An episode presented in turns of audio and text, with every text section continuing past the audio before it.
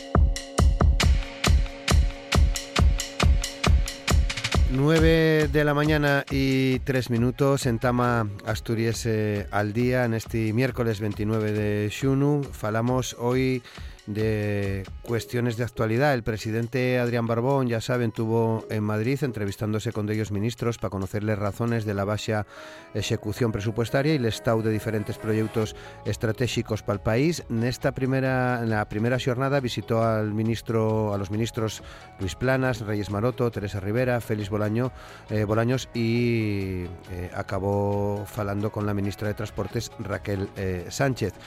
La política regional, eh, Izquierda Unida y el PSOE falen estos días de la sorrayación política. Ovidio Zapico echa ahí en cara al gobierno la contaminación de esas decisiones por lobbies empresariales en una deriva, dice Izquierda Unida, que pone en cuestión el pacto de investidura. Ufierta además un pacto progresista para lo que resta de legislatura para evitar el shiru a la derecha del gobierno y el presidente del Principado de Asturias y secretario general de la FSA, Adrián Barbón, eh, aseguraba eh, ayer martes que un desencuentro puntual con Izquierda Unida no afecta al pacto de investidura. Perú Truyau, otra formación política, la comisión directiva de Foro, aconsellada el lunes, decidió convocar el quinto congreso ordinario del partido eh, el 1 de octubre. Así lo anunciaron la presidenta Carmen Morillón y el secretario general Adrián Pumares, que van a encabezar una candidatura con una comisión directiva que continúe el trabajo que hicieron esta eh, legislatura tan compleja, dicen desde, desde Foro. Perú Truyau 5 xunetu, la fecha en la que el Concello Vimenes declaró per primer vegada en el 1997 la oficialidad de la lengua asturiana, que se viene conmemorando entonces con una folicia. Eh, el Ayuntamiento Yerbatu ya tiene preparada esta edición especial de la fiesta de la oficialidad por los 25 años. Así va a haber conciertos, actividades per semana y la gira popular del sábado 2 de xunetu, día grande de la celebración. Esa jornada va a contar con la presencia de Berta Piñán, consellera de Cultura, Política y Lingüística y Turismo, encargada de ayer el pregón en Martín Porra al mediodía en la plaza de Miranda del Douro, cuando también van a intervenir el alcalde Yerbatu, Aitor García y la primer eh, edil del territorio portugués hermano con Vimenes, que da nombre al sitio, Elena Barril, que debuta en la fiesta de la oficialidad después de años de asistencia del su antecesor, eh, Artur eh, Núñez. A las doce y media va a la danza de la oficialidad y un pasucáis del grupo folclórico Los Yerbatos y los mirandeses pauliteiros. Ye nuestra, ye pa ti, enosa, e pra ti, campaña de matriculación asturiano y gallego asturiano o eo naviego, la campaña entámase en favor de la matriculación en asignaturas de lengua asturiana y de gallego asturiano o eo naviego para el curso que entra y ya está protagonizada por personas de la nuestra comunidad educativa, alumnado, familias y profesorado que eh, cuenten lesos eh, los os pareceres sobre aspectos diversos de la escolarización del idioma. La campaña eh, consiste en carteles impresos y digitales enviados a los centros, a más de una emisión de cuñas publicitarias en la RPA y en otros emisores y de una serie de, anuncios en la TPA. Son asuntos que hoy vamos a falar hablar eh, con la escritora Esther García, con el politólogo y editor Nicolás Bardio, con el periodista y profesor Ignacio Galán y con el músico y ensayista Xunelipe. Asturias al día con Roberto Pato.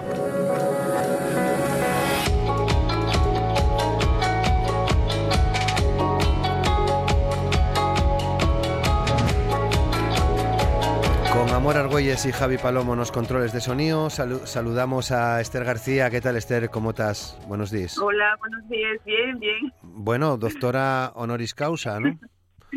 Sí, gracias, sí. Muy bien. bueno, acaban de concederme también el Oro Oro, la sección de Oro de Barcia, así que... Bueno, y otros premios. está, muy bien, además... Estoy contenta, contenta. Sí, y además acabes de presentar un nuevo libro, ¿no? Sí, sí, un libro de poesía a veces. Mm. De amor y deseo en tiempos virales. Muy bien. Eh, Nicolás, ¿qué tal? Nicolás Barrio, ¿cómo estás? Buenos días. Hola, ¿qué tal? Muy bien. Muchas gracias. También, también. Con novedades en Rádagas, ¿no? Eh, Nicolás, eh, como editor, en la todo fastera de editor. Sí, sí, sí. Está piques de salir, de salir Matilda. Y el, el tercer libro de Roald Dahl. Y bueno, acabamos de de presentar La Resienta contra Drácula, que, está siendo un éxito de ventas tremendo. Qué bien, qué guapo. Eh, Ignacio Galán, ¿qué tal, Ignacio? ¿Cómo estás? Hola, muy buenos y lluviosos días. Eh, periodista, profesor y académico de la lengua. También, ¿no? Eso, eso parece. Está bien, gracias. Y Xune Lipe, que no sabemos si está entre la niebla o no. Eh, Xune, ¿qué tal? ¿Cómo estás? Buenos días. Bien, bien, bien, bien. Estaba ante Morfeo ahí un ratito, pero bueno. bueno, muy bien. Bueno, pues muchas gracias a los cuatro por, por estar con nos una, una vegada más para hablar hoy de algunas cuestiones. Queríamos entamar precisamente por este pidiéndovos eh, opiniones por esta situación política que, que estamos eh, viviendo en el país y, y, fuera. Eh, Nicolás, empiezo en este caso por ti. Después de, de, esta ronda de entrevistas del presidente de Madrid, ¿qué pensáis? ¿Qué pienses? Bueno, yo pienso que es necesario que, que la función de un presidente de Asturias, cuando las competencias no les reman a Asturias, eh, digamos, poner firme a, al, que les, al que les remana. Mm. Yo lo que echo de menos es que todas esas competencias no les lleva a Asturias, porque lo que viene demostrando la historia es que cada competencia que gestiona Asturias gestiona mucho mejor que, el, que España, ¿no? Pienso, por ejemplo, en la, educación, que tal vez que tienen mayor nivel de, de la Unión Europea, la educación asturiana, o la sanidad, que con todas las deficiencias que tiene y, y todas las de espera que hay, si la hacemos comparanza con la sanidad pública, por ejemplo, de Madrid, pues eh, hay 3.000 vueltas, ¿no? Yo, bueno, veo que lo normal y lo que echaría un poco de menos es que, que todas esas competencias, pues en la medida de lo posible, eh, empezaran a, a gestionar esas Asturias, ¿no? Como por ejemplo los cercanías, los cercanías ya están recogidos en el Estatuto Asturiano y sería, sería estupendo. Esther. Bueno, a mí parece que sí, que es necesario que el presidente pues se ocupe de todo esto y vaya a Madrid. Eh, espero que esa visita sea eficaz y porque a veces parece que los asturianos, a pesar de tener todas esas competencias y como bien dice Nicolás, pues tenemos a un, a un buen nivel en educación y en sanidad y todo esto, pues eh, parece que a veces estamos gafados porque tenemos otras cosas por medio que no, no acaben de llegar y estamos como, no sé si decir la palabra desesperados, pero o, no creemos ya en ello porque mm, lo que yo, por ejemplo, eh, la, la, variante de Payares, eh, ¿cuándo nos llega el AVE Asturias? Pues estamos a la espera, pero esperemos que sea verdad y que se cumpla lo que nos dijeron tantas veces, ¿no? Por otra parte, pues el, peaje, bueno, vamos a tener unas bonificaciones, vamos a ver si es verdad. Mm, hay que conformarse, digamos, porque ahora no hay otra. Y, y no sé, bueno, esperemos que todo lo que eh, Barbón fue a hacer a Madrid, pues eh, sea para bien y a mí parece necesario que él tenga esas, esas relaciones y que se ocupe de esto, de lo que se tiene que ocupar de nos. eh, Ignacio. Bueno, yo recuerdo cuando, cuando vi los datos de las inversiones comprometidas y las inversiones realmente fechas, esto es lo que nos dijeron que deben hacer desde el Estado Central en Asturias y lo que realmente se llevó adelante en estos en estos años, eh, la verdad es que no, pude creerlo en algunos momentos porque realmente las diferencias son enormes frente a otras comunidades que tienen un porcentaje que se eleva para arriba del 100% y esto ya que se invirtió más de lo que se llegó a presupuestar con muchísima diferencia, ¿no? Y el caso muy muy llamadero precisamente de la comunidad de, de Madrid. Y recordé unos palabras que me decía mi abuelo, que para ponernos en contexto, él siempre decía que era asturiano hasta la médula, pero también español, o sea, no era una persona sospechosa absolutamente ninguna cuestión eh, separatista, si lo queremos decir así, y lo que decía siempre él era un, un, dicho asturiano que él me recordaba muchas veces, que era col que más da del asturiano, faise rico el castellano. Y a mí aquello llamaba la atención, pensábalo como una metáfora, pero realmente al, al, al ver aquellos datos recordé aquello y recordé esa idea de, de, que, bueno, nosotros, bueno, nada más, ¿qué más da? Vamos a dejarlo pasar.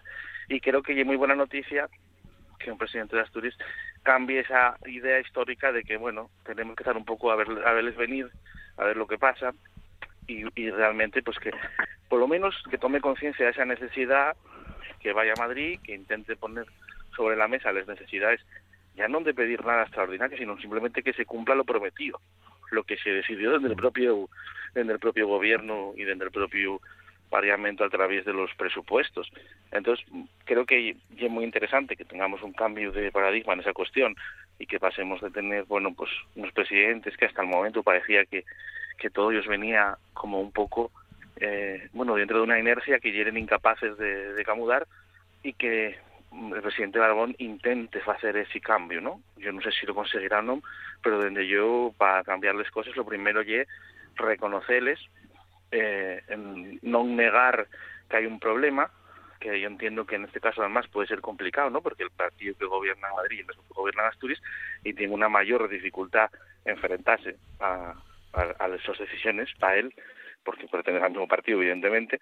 Y entonces, bueno, y de, y de agradecer que faiga su trabajo, quiero decir, muy bien, esperemos que, que siga en ese camino, que consiga logros y que por lo menos cada año podamos ir viendo con transparencia y que sea el propio presidente el que diga no se está cumpliendo esto, ¿no? Que eso es muy importante porque eso pone sobre la mesa eh, una derique que ya pues se mueve en otros ámbitos, ya no oye la negación de la realidad, sino que realmente pues está diciéndonos eh, que bueno que va a cambiar eso de que de que con lo que nos da a nosotros igual otros se faigan ricos con las inversiones nuestras que necesitan muchísimo Asturias para hacer una transformación muy necesaria que evidentemente pues las inversiones estatales puede conseguir que bueno pues que tengamos cambios y que por fin se acaben pues muchísimas inversiones y obras que vamos eh, lleven tantísimos años esperando no yo recuerdo que que yo iba a, ir a la universidad en el metrotren yo ya lo tenía en mente cuando estaba en el en el instituto.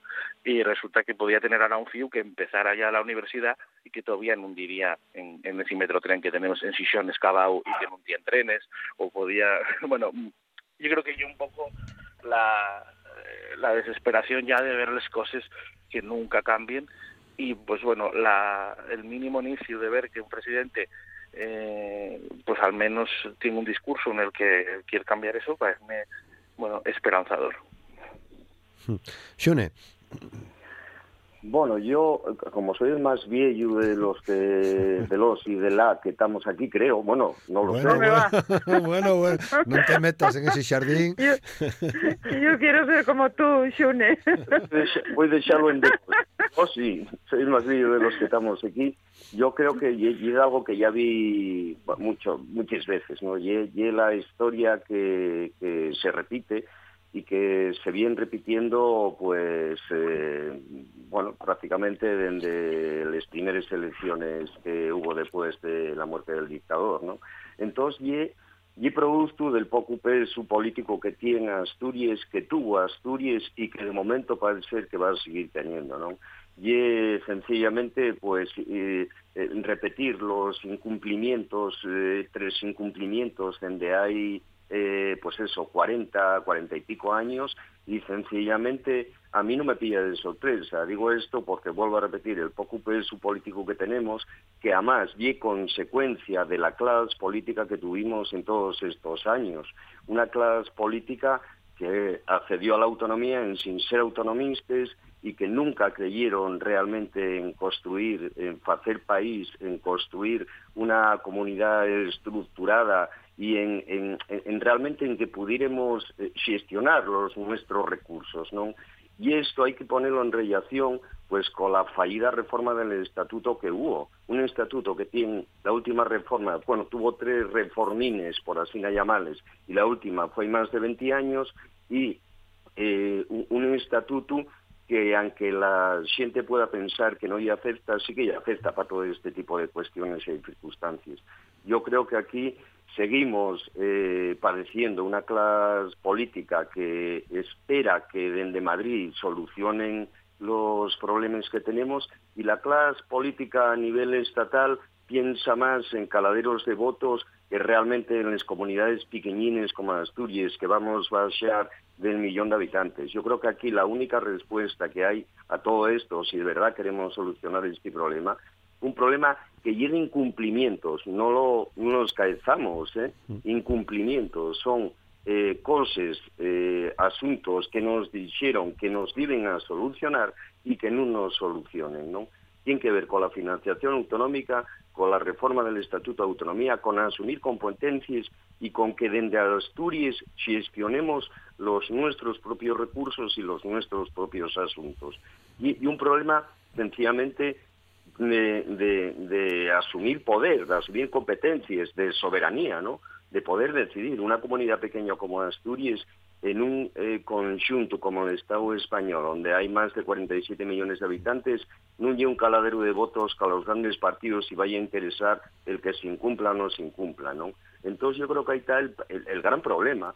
Únicamente que ahora la diferencia allí bueno, que hay un presidente que dice, oye, esto está mal, y entonces va a Madrid a hablar con los responsables y a pedir explicaciones. Bien, el, el gesto está bien y hay que reconocerlo. Lo que pasa que, bueno, yo como ya estoy tan viejo, yo ya los gestos creo que queden un poco para la galería y lo que quiero son fechos, ¿no? Sí. Eh, bueno, nueve y casi y 20. Seguimos hablando de, de política. Eh, bueno, ya vimos eh, ayer en el pleno de la Junta eh, las discrepancias entre Izquierdas Unidas, el PSOE, foro anunciando también el SO, el SO Congreso. Eh, Nicolás, mm, ¿qué análisis faz de la situación política que estamos que estamos viviendo? Bueno, yo creo que hay que hacer el análisis en clave ya electoral, ¿no? Yo creo que la, la legislatura morrió y, ahora llega el tiempo de, ir preparando la maquinaria para las elecciones autonómicas. Mm, con, la, con las elecciones de, Andalucía atrás, parece que ya no queda ninguna elección así, así que sea relevante.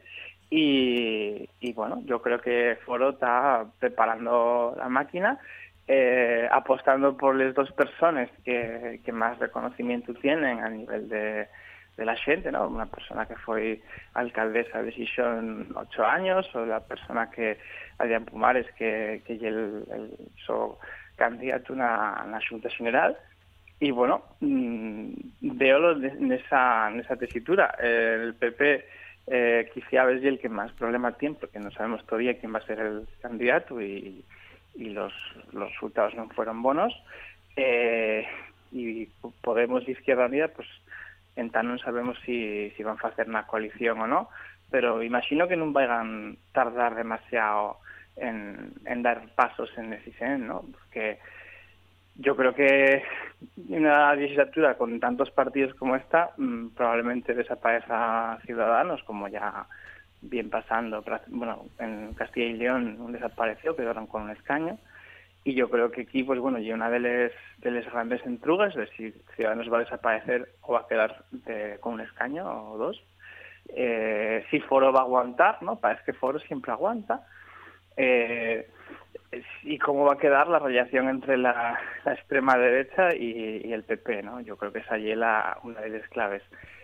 Probablemente frente a la división de la izquierda, de todos los conflictos internos de de Podemos, que de momento no están sabiendo gestionar eh, internamente y acaben, pues bueno, escalando a, la, prensa eh, y también la posición de Izquierda Unida para el estatuto, ¿no? que, yo creo que para los asturianistas mm, la posición de Izquierda Unida no fue la mejor que podía tener.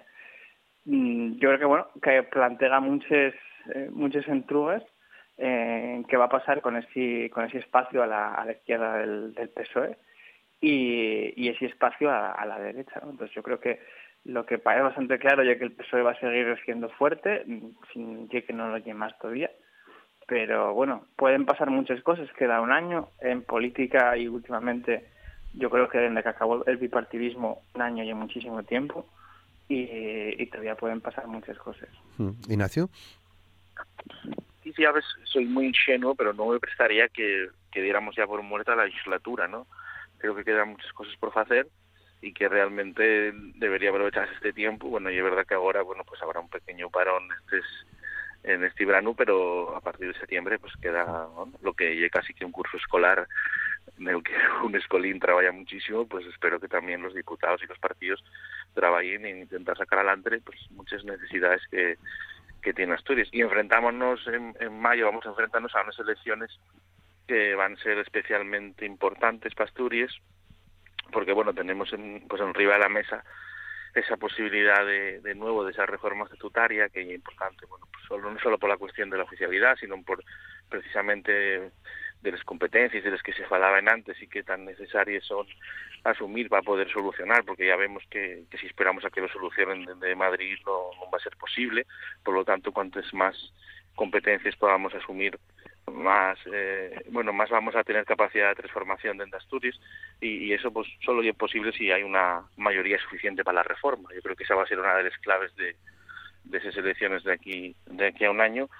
Y, y por supuesto pues también ver cómo y el reparto de los dos bloques de la izquierda y de la derecha que yo tengo la sensación de que no se va a mover mucho como viene ocurriendo pues, a de los 40 años de autonomía en Asturias que realmente salvo en momentos puntuales de crisis concretas de de la izquierda o de la derecha eh, realmente mantienense más o menos en un porcentaje asemejado los los votos eh, o los diputados de un bloque y del otro. La cuestión ahora es que hay muchos partidos que repartir, hay que ver qué pasa con esos partidos que están nesales, especialmente ¿no? en el occidente, a ver qué ocurre con ellos, también qué pasa con, con Vox. Yo creo que, que tenemos una buena perspectiva eh, viendo los resultados de Andalucía, porque vimos que Vox no tuvo una subida eh, importante, ¿no? subió dos diputados, si no me equivoco, y no consiguió ser relevante a la hora de, conformar gobierno. Y eso, pues bueno, y importante, ¿no? Para que no pasen cosas como las que estamos viendo, por ejemplo, ahora en los Estados Unidos, donde las mayorías de, de ultraderecha en, en, instituciones, en este caso en las instituciones judiciales, eh, pues están haciendo dar pasos atrás eh, gravísimos ¿no? para la sociedad, cosas que hieren consensos ya eh, entre la izquierda y la derecha y, que y que pues bueno vuelve a ponerse en cuestión por lo tanto eh, enfrentámonos a un año importante y yo creo que los partidos especialmente los partidos de la izquierda y en concreto el partido de, de gobierno la FSA PSOE tendrían que esmolecerse en que no acabara ya la legislatura sino en dedicar este tiempo en hacer muchas cosas en trabajar mucho para bueno conseguir si quieren que supongo que sí eh, seguir gobernando y, evitar también pues eh, la, la, medra de, de que bueno de la ultraderecha en Asturias que en un momento bueno pues está contenido en dos diputados pero que puede hacerse pues muy grave la su presencia si realmente tienen capacidad para condicionar gobiernos no que al final y cuando pueden empezar más allá de los discursos agresivos que tienen ¿no? y que sufrimos todos en estos años, sí que lo, lo grave y lo complicado sería tenerlos en las instituciones, bueno, pues por lo que suponen. Xune? Bueno, yo yo yo creo que va a haber agora un, un, un impas agora a lo largo de este verano, agora que ya entramos en ello, ¿no? Va a haber un impas, pero que yo creo que yo marcaría la fecha del 8 de septiembre, del Día de Asturias, como la fecha un poco eh, ¿no? Un poco fetiche para comenzar lo que realmente lleva a ser una campaña electoral. Yo creo que, que yo también doy, como, como falaba ahora eh, Nicolás, también doy por, por acabada la legislatura y, y doylo pues bueno pues por los pasos que estoy viendo que están dando los distintos partidos políticos, ¿no? A partir del 8 de septiembre comenzamos la, la campaña electoral no porque yo nunca distinguí lo de campaña y pre-campaña, no porque creo que, que, que lo mismo y lo mismo solo que uno después decir voto vota y otro no pero deja de ser una campaña electoral y la verdad yo que creo que la palabra que puede definir un poco el momento político en Haití, en Asturias, por lo menos para mí particularmente, es incertidumbre. Incertidumbre, porque no sabemos muy bien qué va a pasar, ¿no? El, el partido de gobierno, por comenzar por, por, por ellos, por el PSOE, eh, parece que les tenía todo es consigo, ¿no? Parece que, que se irán muy felices, pero resulta que acaba la legislatura y acaban sin tener ningún yogro importante que ofertar a la sociedad asturiana. Ningún yogro. Eh, especialmente como una cuestión personal, eh, Adrián Barbón, la reforma del Estatuto de Autonomía, falló y resulta que después, que eso que era un poco el tema estrella, ¿no? el yogur estrella que querían ofertar a la sociedad asturiana, eso falló. Pero resulta que después eh, otros logros entre comines, eh, muy entre comines, menores, como podía ser el día a día, la legislación, el, el legislar, ¿no? Resulta que no hay absolutamente ninguna ley aprobada en estos cuatro años de legislatura, a no ser que se pongan ahora y empiecen a sacar leyes a tutiplén, pero, pero realmente eh, falló tanto el, el Ejecutivo como el Legislativo en Asturias. Non el executivo, bueno, pueden poner la disculpa de que disculpa ante comín está bien porque vamos, una realidad fue una realidad muy muy cruda, ¿no? de la de la pandemia. Pero eso non, non lle torga para que non pudiera funcionar el legislativo e que quieren leyes que legislaren y que, bueno, que fueran adecuando un poquitín el entramado legal a la realidad que tenemos hoy de 2022, ¿no? Pero otro eh, los partidos de derechas, eh, el, el PP sigue la misma línea de, errática de, de, de, allá muchísimos años en Asturias, una línea muy errática, muy errática, ¿no? Y que les, cabezas de lista que presenten eh, vese que no funcionen, vese que no funcionen, y ahí estamos, ¿no? También a ver qué va a pasar, si va a ser mallada, si no, pero otro ya un foro bueno, Foro está en un proceso de reconversión, digamos, ¿no? Quiere reconvertirse en una derecha supuestamente asturianista, pero eh, yo creo que no lo lograron porque el asturianismo eh, y, no se entendió muy bien esa mezigalla que hicieron a la hora de intentar eh, lograr beneficios fiscales para determinadas capes de la sociedad eh, en pos, vamos, o, como trueque de la oficialidad, yo creo que no se entendió, y tienen el yastre de que, bueno, no dejen de ser eh, un partido de derechas, eh, que en Asturias la derecha sociológicamente siempre fue españolista, y yo creo que va a ser muy difícil conectar con yo creo que no, hay masa social en Asturias de momento todavía para un partido de derechas asturianista. Pero Trullau, eh, la izquierda, pues bueno, Izquierda Unida lleva un tiempo también bastante, no sé cómo llamarlo también, bastante desaparecida, ¿no? Bastante desaparecida de lo que lleve un poco la, la... Yo creo que no tiene tanta presencia como ellos quisieran tener, ¿no? Y eso invisibiliza los, ¿no? Aunque tienen el so tienen el so cogollín, por digamos así, de que, que nunca ellos va a faltar, ¿no? El, el so garrapiello de votantes que nunca ellos va a faltar, y por otro día la situación de Podemos es lamentable, ya estimosa, y una, ye, una espiral de autodestrucción que no sabemos cuándo va a acabar. De momento, a un, a un año y poco vista de las elecciones, la verdad que internamente pues vamos, están en una situación bastante ya seriosa y eso va a tener una repercusión después exterior, ¿no? Mm. Entonces yo llevo un poquitín lo que veo, ¿no? Mm. Y pero otro yo también noto un, ese asturianismo social muy muy desmotive, muy desmotivado, desmovilizado, que no sabe muy bien no sé qué va a hacer delante de las de elecciones. Por eso digo que yo la palabra que creo que mejor define esto y incertidumbre, ¿no? Mm. Esther.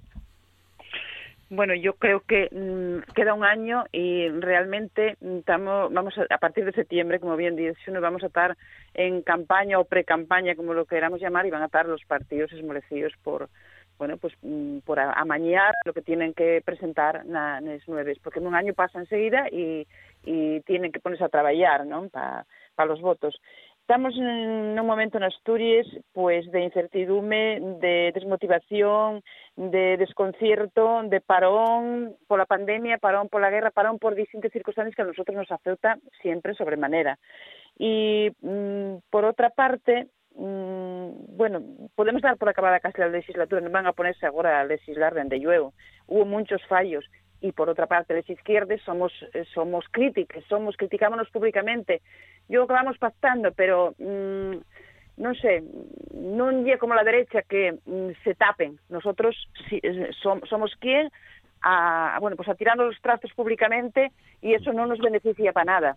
Eh, aparte de las diferencias que podamos tener entre los distintos partidos de izquierdas, teníamos que ser un poco más, bueno, pues consecuentes y, y adaptarnos unos a otros y poder mm, pues formar un gobierno que que puxara por encima de los demás, ¿no?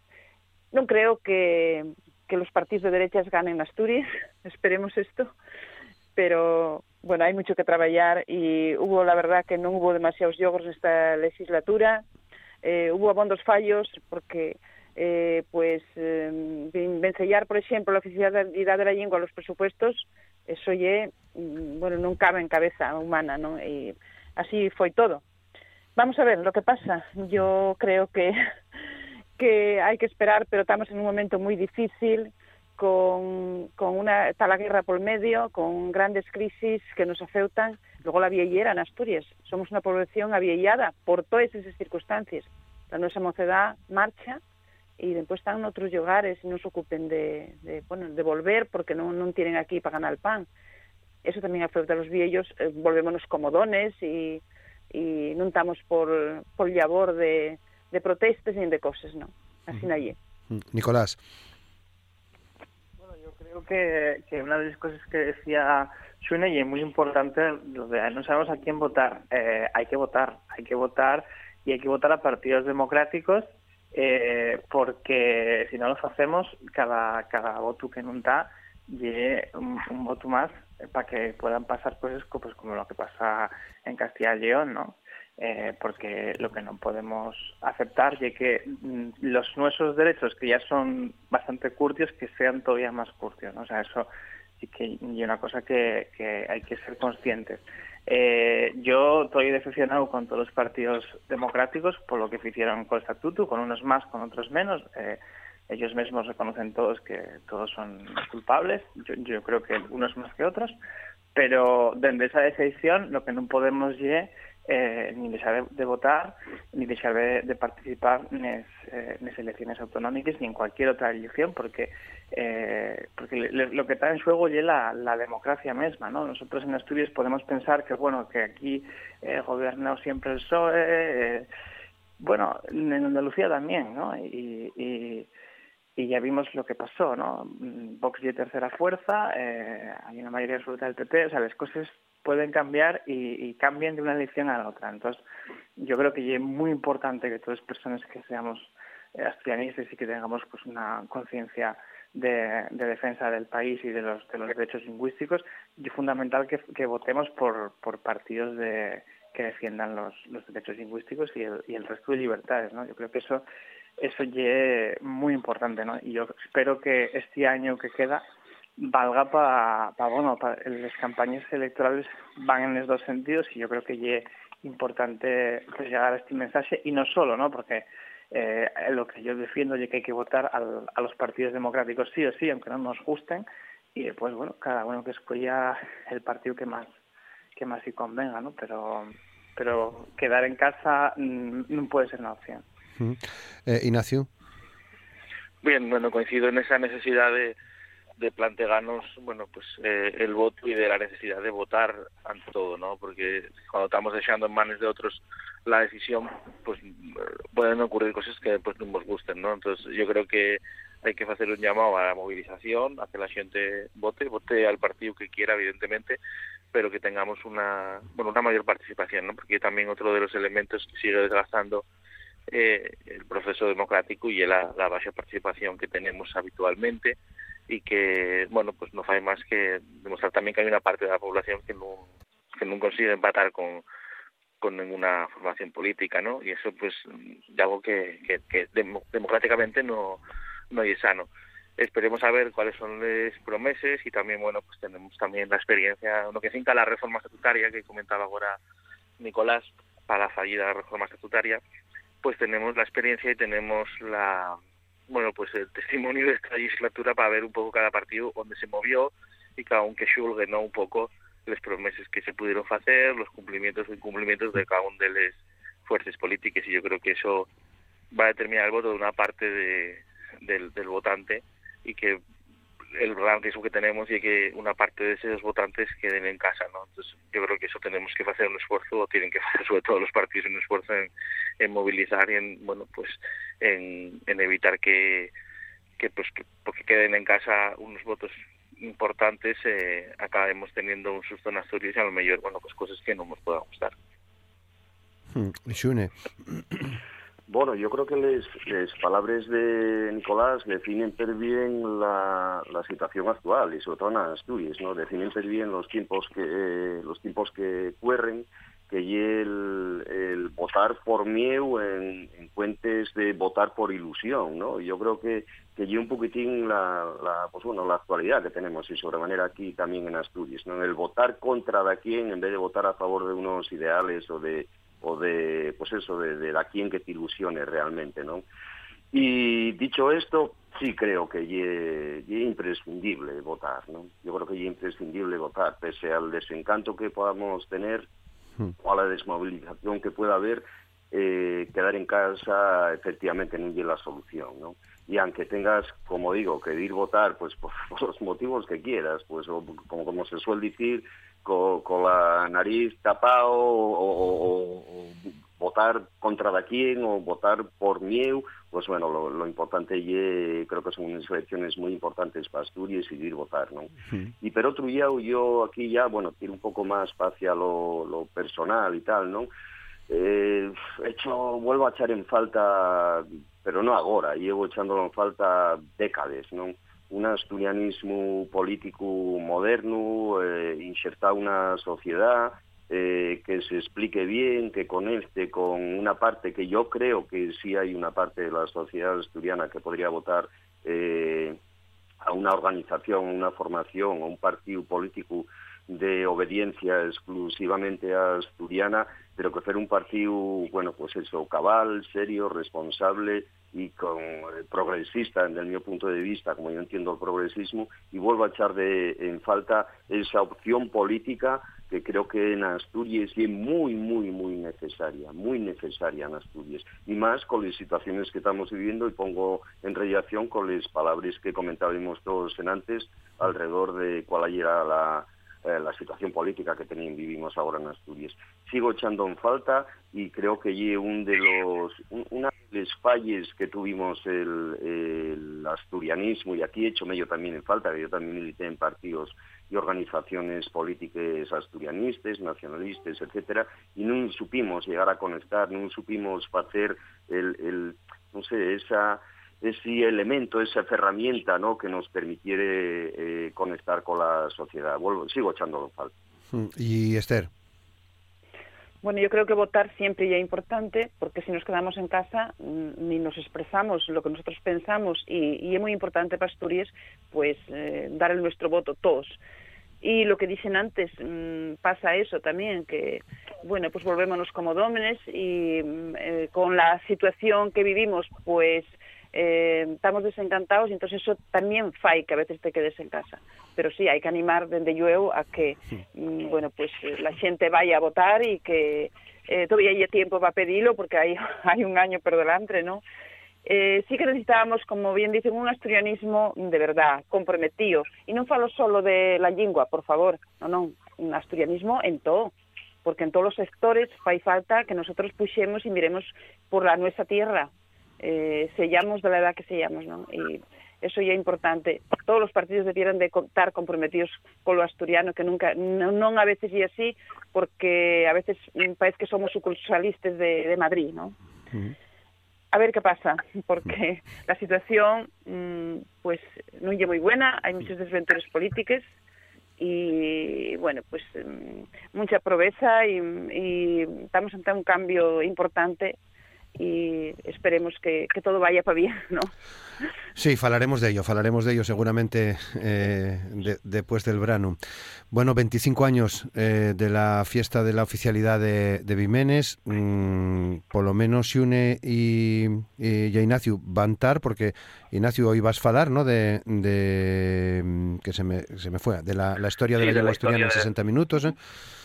Hoy de tarde, las siete y media, en la Casa Concello en Martín Porra, y Disiebra va a cerrar eh, esta, esta fiesta, 25 años, que también valen para hacer un poco de, de balance, ¿no?, de, todo este tiempo, eh, Ignacio.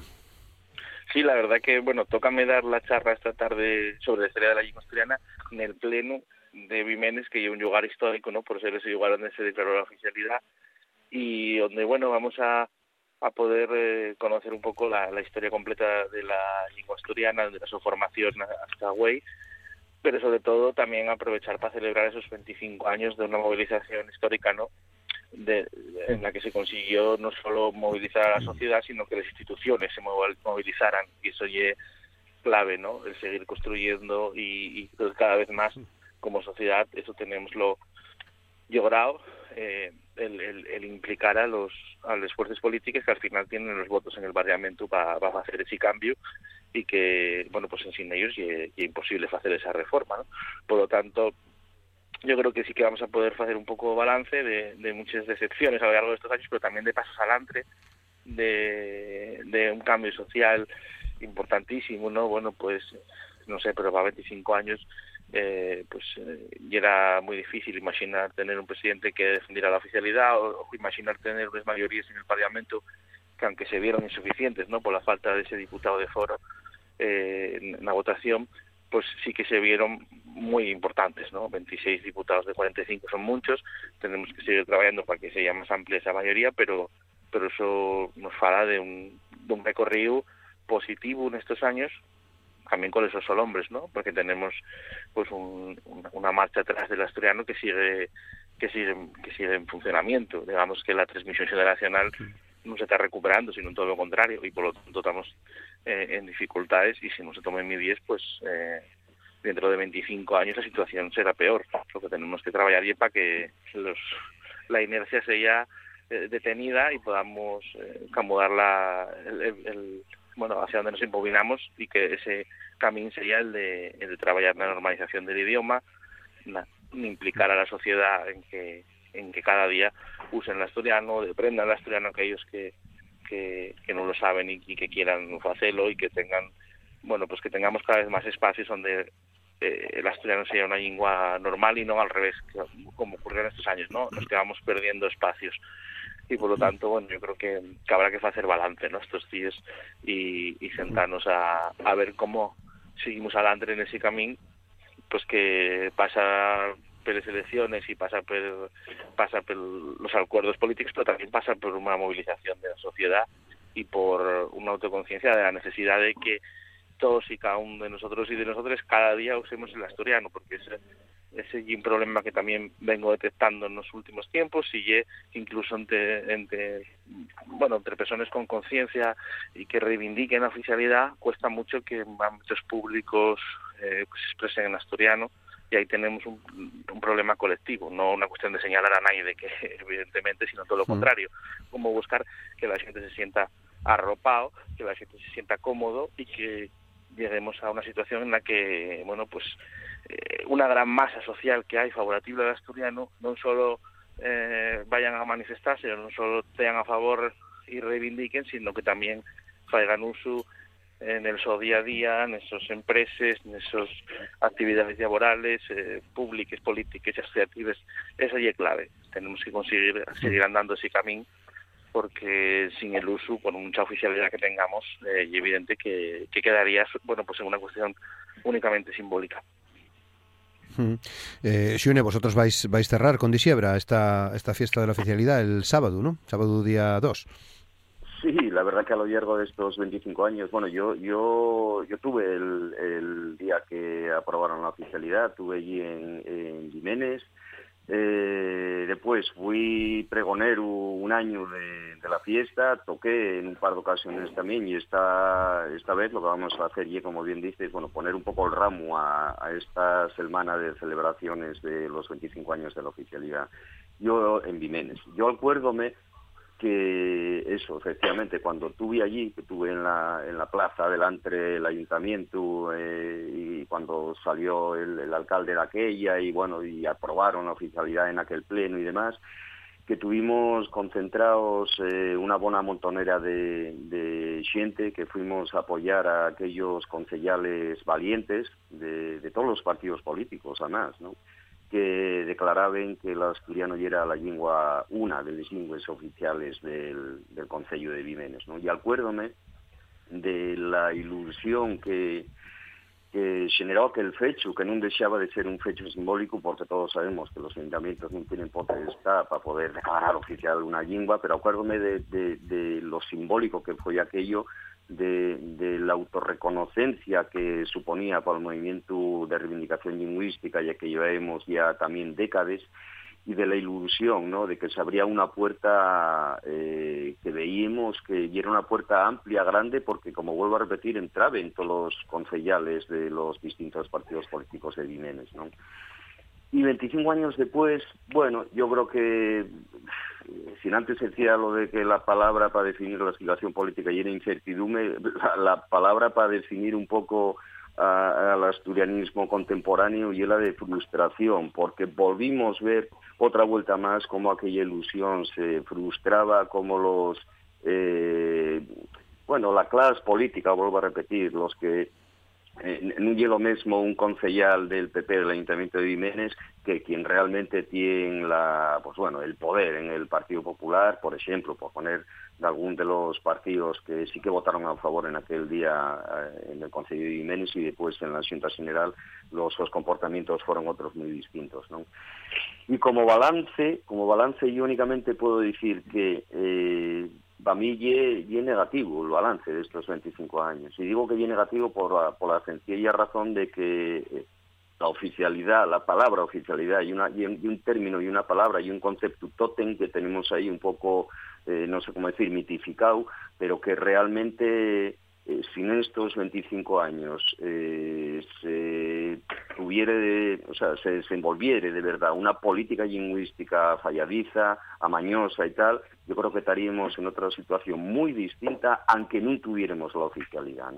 Entonces, falaba ahora eh, Ignacio de la pérdida de espacios. Yo creo que esa pérdida de espacios fue constante, ¿no? Y que muchas veces esa pérdida de espacios no tienen que ver con la oficialidad, tienen que ver con la voluntad de los responsables políticos en Asturias que, bueno, que, realmente yo creo que no os interesa el tema o si os interesa allí para la contra, ¿no? Porque ven un poco eh, un, peligro de que el pueblo asturiano, a través de la cuestión lingüística, se autorreconozca como tal, como un pueblo y como un como un sujeto político de verdad real y, yo creo que eso da ellos mucho miedo y así natamos todavía, ¿no? Y hay que ponerlo en relación, pues bueno, con lo que hablábamos antes también, ¿no? Y lo que falaba eh, Esther, ¿no?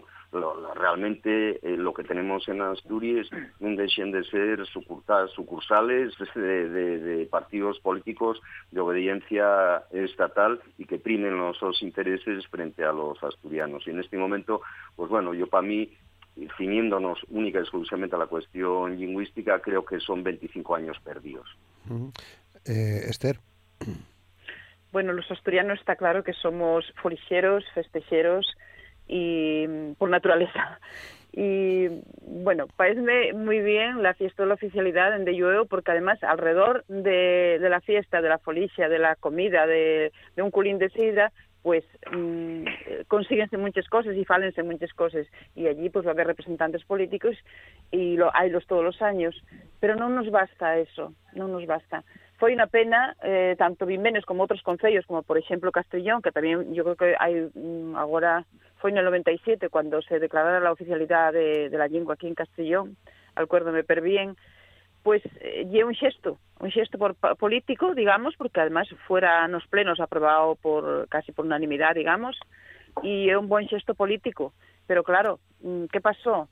como esto foi diluíndose, porque non tuvo, tuvimos unha sentencia a las contra e, e bueno, así na quedou. E, lóxicamente, donde tiene que ser oficial y en la comunidad, ¿no? Eso está moi claro. Eh, pienso que hai xente en todos os partidos que está a favor de la lingua e de la cultura asturiana de outras muchas cosas. Lo que pasa que yo hai hasta obediencia de partido. Y respecto al uso, claro que sí. Hai que utilizar la lingua en todos os contextos eh, e sobre todo por la xente comprometido dende eu. Eh, non hai que esquecerse tamén que hai momentos en que podes usar el castellano por lo que sea, pero campañas electorales, eh, plenos, y yo de eso podía, podría falar mucho, y eso habría mucho que falar al respecto, eh, muchísimo. Eh, tanto eh, nos artículos periodísticos como, o sea, xente moi prestigiado, que na súa vida tuvo dellos reconocimientos e cosas e despois en xamás, en xamás pronunciou unha palabra en asturiano ni escribiu unha palabra en asturiano. Eh, bueno, pues todas esas cosas, hai mucho, eso é un tema moi moi moi para falalo mmm, en muchas ocasiones e moi largo de, de falar, ¿eh? porque hai mucho detrás. Uh -huh. Eso yo lo que pienso. Y bueno, yo creo que en Vimenes yo tuviera una vez nada más, porque nunca me cuadra bien por distintas circunstancias, pero parece una fiesta muy guapa y que reivindica lo nuestro y eso ya es muy importante. También me romerías en las fiestas donde hay pues tanto la comida, la gaita, la, la, o sea, la música, pues eh, todo, todo reivindica lo nuestro, lo asturiano y eso ya eh, una, una forma de concienciar, digamos, ¿no? Uh -huh. Nicolás. Sí, yo creo que, que, bueno, lo que muestra la declaración de oficialidad de Vimenes y no solo eso, sino todo lo que fue la política lingüística que desendolcó el Consejo de, de Vimenes eh, los años que vinieron después, eh, yo creo que muestra que la, los concellos pueden hacer muchas cosas por el asturiano. Por ejemplo, vemoslo en Mieres, eh, que yo creo que es uno de los concellos que, que mejor y más emplea el asturiano para las fiestas, los cartelos, las campañas de las rutas eh, de, de, las rutas de, monte que, que, organicen, etcétera.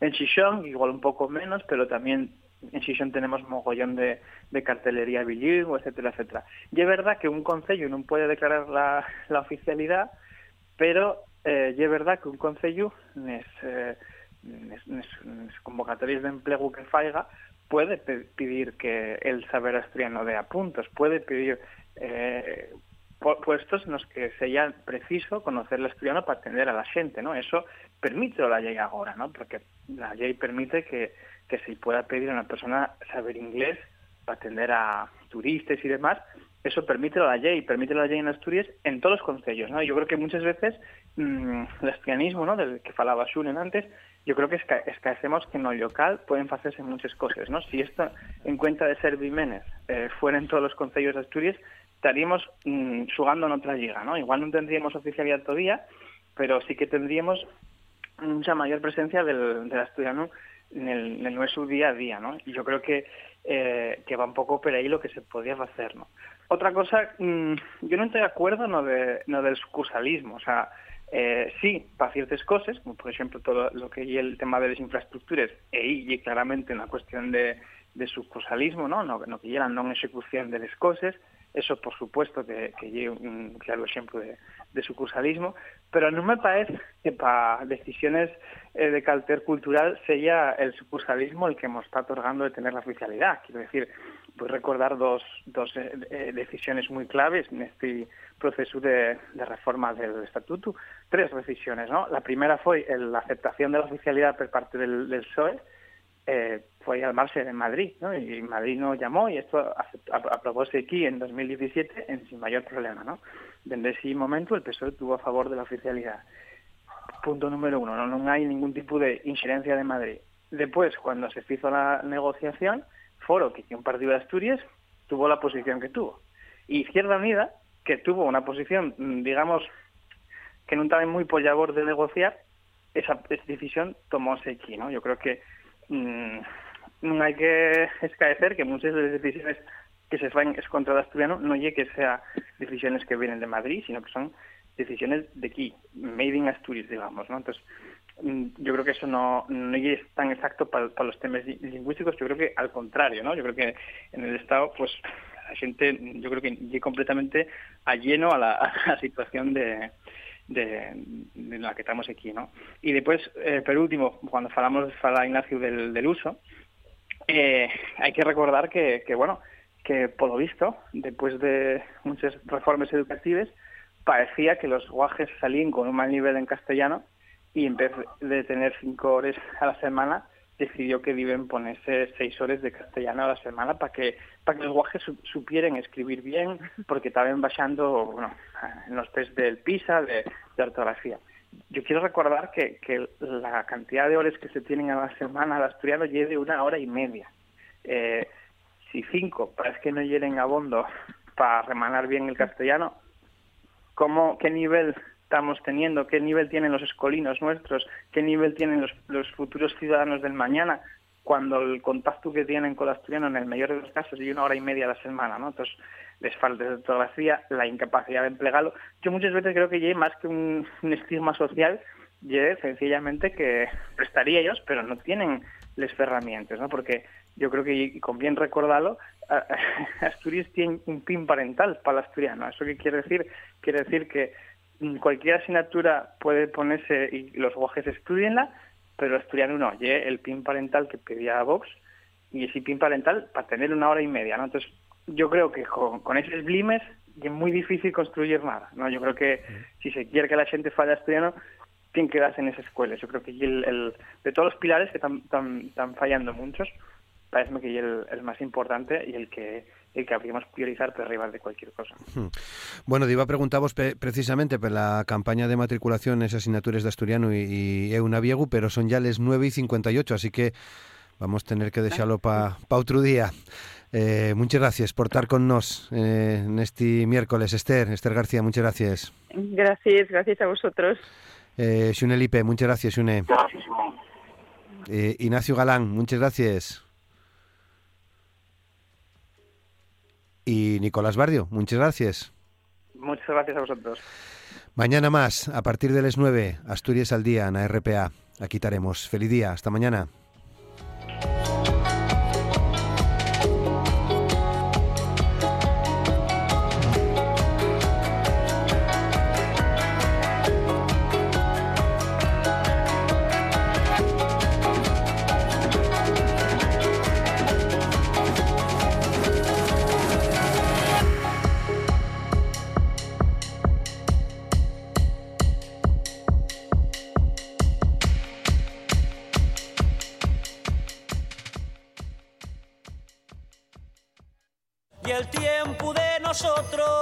Tras salir de la dictadura, Asturias embarcóse en un viaje que diva cambiarla para siempre.